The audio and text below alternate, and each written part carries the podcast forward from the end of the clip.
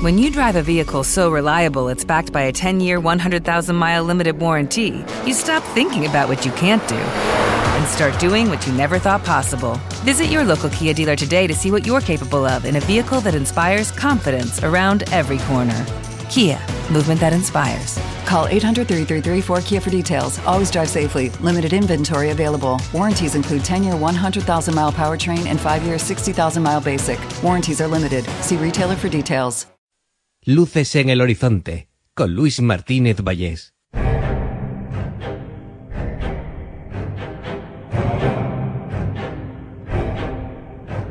Bienvenidos. Llega Luces en el Horizonte con una serie de capítulos en podcast para tratar la biografía de Howard Phillips Lovecraft.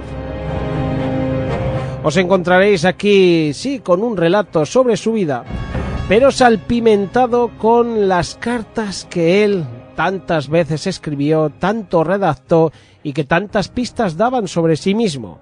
Sí, eh, basándome un poco en el libro de L. Sprague de Camp, eh, pues em, bueno, nos vamos a adentrar en la figura, en la figura de Lovecraft, una de esas que siempre despiertan misterios, que siempre parece que en la oscuridad nos va a revelar algo. Vamos pues a por el capítulo de este momento.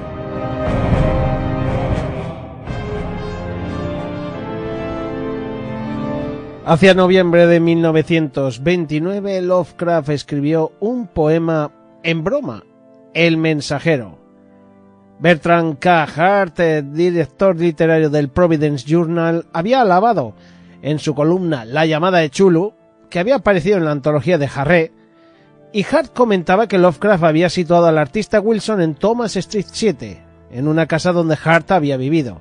En venganza, Hart amenazó con hacer que los gules y espectros locales enviaran a un monstruoso visitante a mi puerta, de parte de Lovecraft, a las tres de la madrugada. En respuesta, Lovecraft le escribió. El ser dijo, vendría esa noche a las tres, del viejo cementerio de la colina, pero junto al sano resplandor de un fuego de encina. Pensé que era imposible, sin duda sería una broma, tramada por alguien que ignora el signo anterior, hace mucho transmitido, que libera las formas ciegas de la noche. Él no quería, no, pero yo encendí otra lámpara mientras los astros de Leo ascendían por encima del secón y una campana daba las tres y el fuego se apagaba poco a poco. Entonces en la puerta sonó un ruido quedo y la loca verdad me devoró como una llama. En otro orden de cosas, Lovecraft eh, escuchó que iban a demoler toda una fila de naves a lo largo de Shootwater Street, en la parte de abajo del College Hill, y realmente ofendido se lamentó, diciendo Su destrucción es para mí de lo más dolorosa y desagradable, aunque sé muy bien que no se puede evitar. En ese mismo 1929, el 7 de diciembre, compuso un poema de doce cuartetos, Fila de ladrillo. Hace tiempo que están ahí, ladrillo rojo, tejado oblicuo, al borde del puerto, chimeneas contra un trozo de aire salado, y la colina verde que asciende capa a capa. Si el final de una época insensible debe arrancar estas joyas del manto sereno del pueblo, creo que las calles del puerto quedarán con un aspecto perplejo de melancolía futilidad. Hay que ver que Lovecraft eh, se tomaba algunas cosas muy a pecho, ¿verdad? La hostilidad que él mostraba a cualquier tipo de cambio era indiscriminada, no tenía ningún problema. Él hubiese conservado todo edificio construido antes de 1830. Por otro lado, el poema, el publicado en el Journal, se ganó a la alabanza de los lectores, pero no, no salvó las naves de la demolición. Aunque aún dicen que se puede ver alguna entre las calles de Southwater y South Main.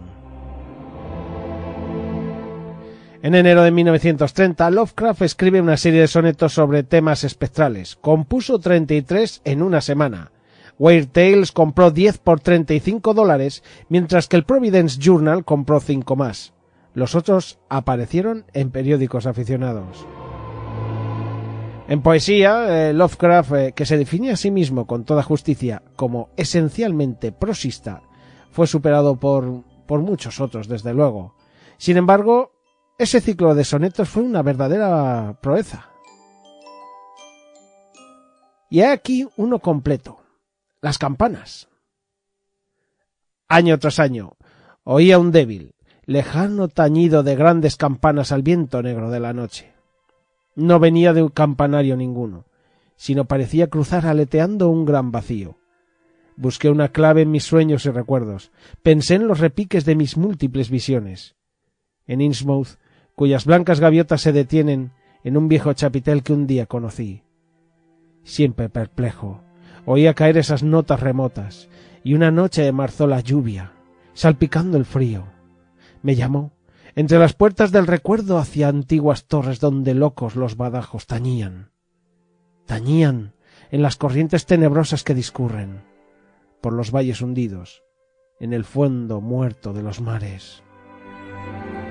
Lovecraft tituló esta serie Fungri from los nombrecitos, el nombre de un supuesto planeta transneptuniano de los relatos de los mitos de Chulu.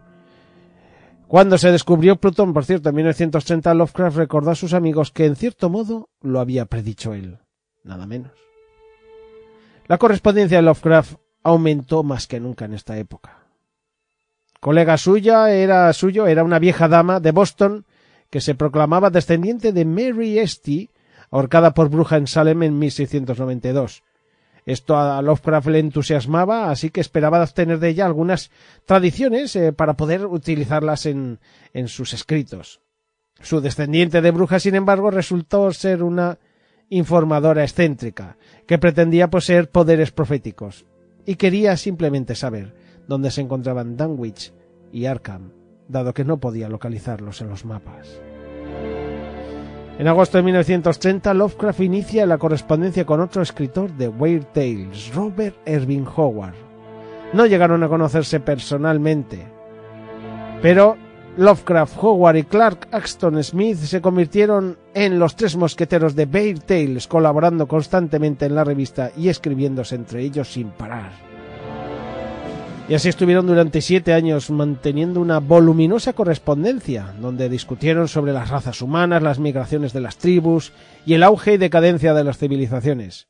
Siendo de amplia ascendencia irlandesa, Howard era pro-irlandés, igual que Lovecraft era pro-inglés, y a veces sus discusiones se hicieron un poquito ásperas. Cuando Howard deseaba haber nacido bárbaro o en la frontera, Lovecraft le acusaba siempre de romántico, de sentimental, de ingenuo y de ser enemigo de la humanidad, le decía. Howard replicaba que la idealización de Lovecraft... ¿Te está gustando este episodio?